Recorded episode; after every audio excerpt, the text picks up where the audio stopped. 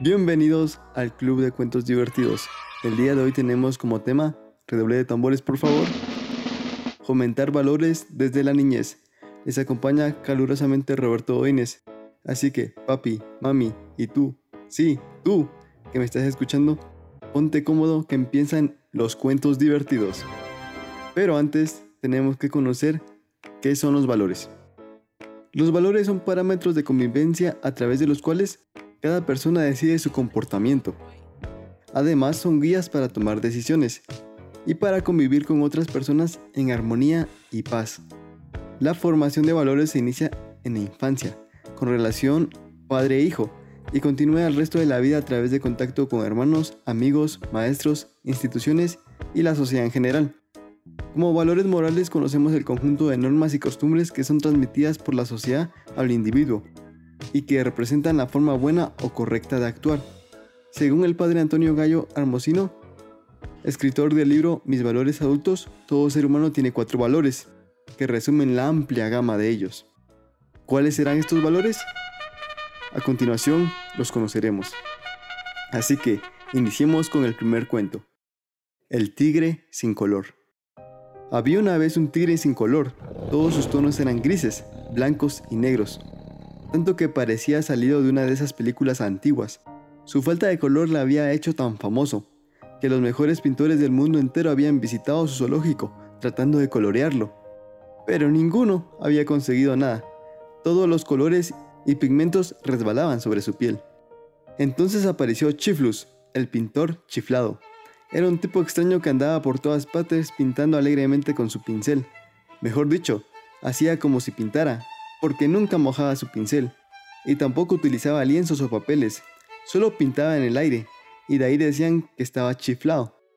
Por eso les hizo tanta gracia a todos que Chiflus dijera que quería pintar al pobre tigre gris. Al entrar en la jaula del tigre, el chiflado pintor comenzó a susurrarle a la oreja al tiempo que movía su seco pincel arriba y abajo sobre el animal. Y sorprendiendo a todos, la piel del tigre comenzó a tomar los colores y tonos más vivos que un tigre puede tener. Estuvo Chiflos mucho tiempo susurrando al gran animal, retrocando todo su pelaje, que resultó bellísimo. Todos quisieron saber cuál era el secreto de aquel gran pintor.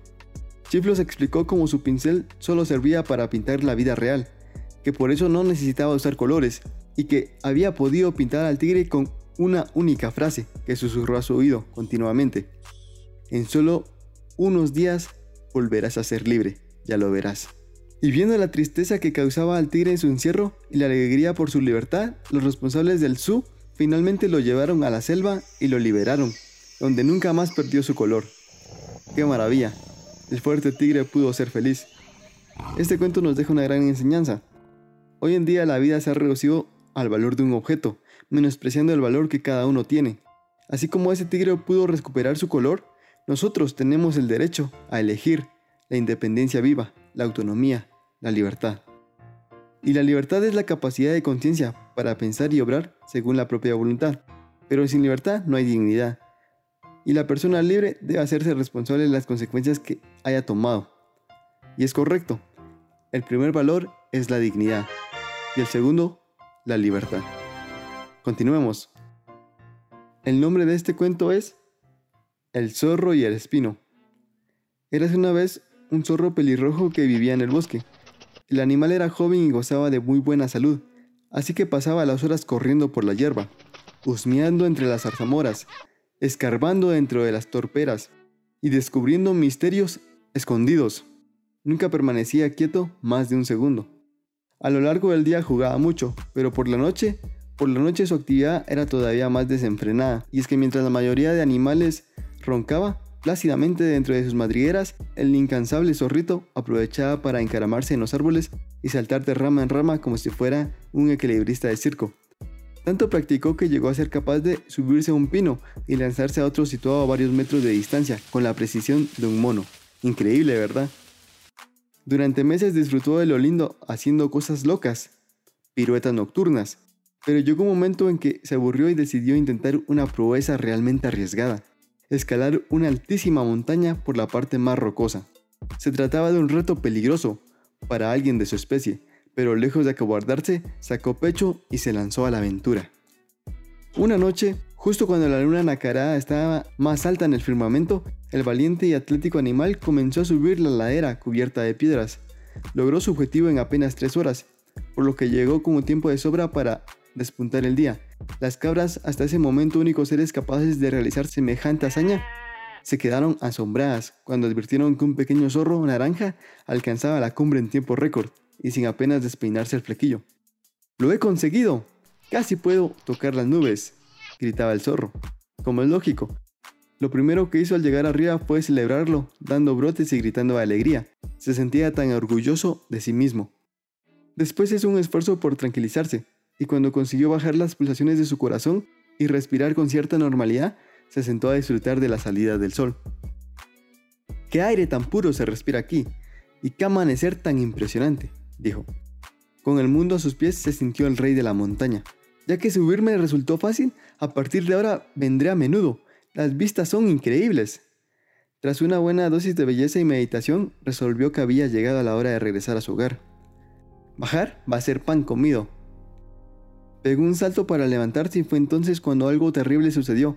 Por un descuido resbaló y empezó a caer montaña abajo, dando más botes que una pelota de goma en el patio de un colegio. ¡Socorro! ¡Que alguien me ayude! Rodó y rodó durante un par de minutos que le resultaron interminables, al tiempo que gritaba. Me voy a estrellar, socorro, auxilio.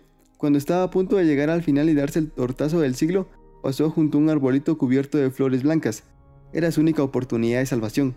Demostrando buenos reflejos, estiró las patas delanteras y se agarró a él desesperadamente. En ese mismo instante sintió un dolor muy intenso en los dedos. ¡Qué mala suerte! El arbusto en cuestión era un espino que, como todos los espinos, tenía las ramas cubiertas afiladísimas púas que se clavaron sin piedad en las patas del zorro. Oh no, esto es horrible, creo que me voy a desmayar. Al escuchar estas palabras, el espino se mostró muy ofendido y le dijo, perdona que te lo diga, amigo, pero no sé de qué te quejas. Te sujetaste a mí porque te dio la gana. Nadie te obligó. Con los ojos bañados en lágrimas, el zorro se lamentó. El espino le explicó, por supuesto que te he pinchado, ¿sabes por qué? Porque soy un espino. Hago daño a todo el que se me acerca, y desde luego, tú no eres una excepción.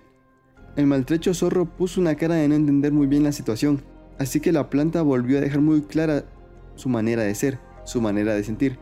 Creo que estoy siendo muy sincero contigo. Yo soy como ves y no voy a cambiar, así que lo mejor que puedes hacer es alejarte de mí. El zorro se quedó en silencio y se puso a reflexionar sobre las palabras que acababa de escuchar. Finalmente, a pesar de la frustración, la pena y el dolor que estaba sintiendo, fue capaz de comprender lo que el espino le quería decir.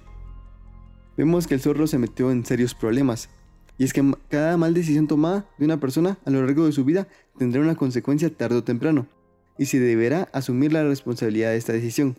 Así como el zorro debe ser responsable de resolver las consecuencias de una mala decisión, también es necesario que sepas elegir correctamente a tus amigos. Es tu responsabilidad que ellos logren convivir alegremente contigo. Y el tercer valor es la responsabilidad. El último cuento es acerca de la grandeza de un rey. Presta mucha atención y disfruta. Había una vez un poderoso rey que tenía tres hijos, dudando sobre quién debía sucederlo en el trono. Envió a cada uno de ellos a gobernar un territorio durante cinco años, al término de los cuales deberían volver junto a su padre para mostrarle sus logros. Así marcharon los tres, cada uno a su lugar, alegres por poder ejercer como reyes. Pero al llegar descubrieron decepcionados que tan solo se trataba de pequeñas villas con un puñado de aldeanos, en las que ni siquiera había un castillo. Uno pensó, seguro que a mis hermanos les han dado reinos mayores, pero demostraré a mi padre que puedo ser un gran rey. Y juntando a los pocos habitantes de su villa, les enseñó las artes de la guerra para formar un pequeño ejército con el que conquistar las villas vecinas. Así su pequeño reino creció en fuerza y poder, y al cabo de los cinco años había multiplicado 100 veces su extensión. Orgulloso, el joven príncipe reunió a aquellos primeros aldeanos y viajó junto a su padre. Seguro que a mis hermanos se les han dado reinos mayores, sin duda mi padre quiere probar si puedo ser un gran rey, pensó el mediano. Y desde aquel momento inició con sus aldeanos la construcción del mayor de los palacios. Y tras cinco años de su duro trabajo, un magnífico palacio presidía la pequeña aldea. Satisfecho, el joven príncipe viajó junto a su padre en compañía de sus fieles aldeanos. Seguro que a mis hermanos se les han dado reinos mayores, así que la gente de esta aldea debe ser importante para mi padre, pensó el pequeño y resolvió cuidar de ellos y preocuparse porque nada les faltara. Durante sus cinco años de reinado, la aldea no cambió mucho, era un lugar humilde y alegre, con pequeñas mejoras aquí y allá, aunque sus aldeanos parecían muy satisfechos por la labor del príncipe, y lo acompañaron gustosos junto al rey. Los tres hermanos fueron recibidos con alegría por el pueblo, con todo preparado para la gran fiesta de coronación, pero cuando llegaron ante su padre y cada uno quiso contar las hazañas que debían hacerle merecedor del trono, el rey no los dejó hablar. En su lugar, pidió a los aldeanos que contaran cómo habían sido sus vidas, Así los súbditos del hijo mayor mostraron las cicatrices ganadas en sus batallas y narraron todo el esfuerzo y sufrimiento que les había supuesto extender su reino.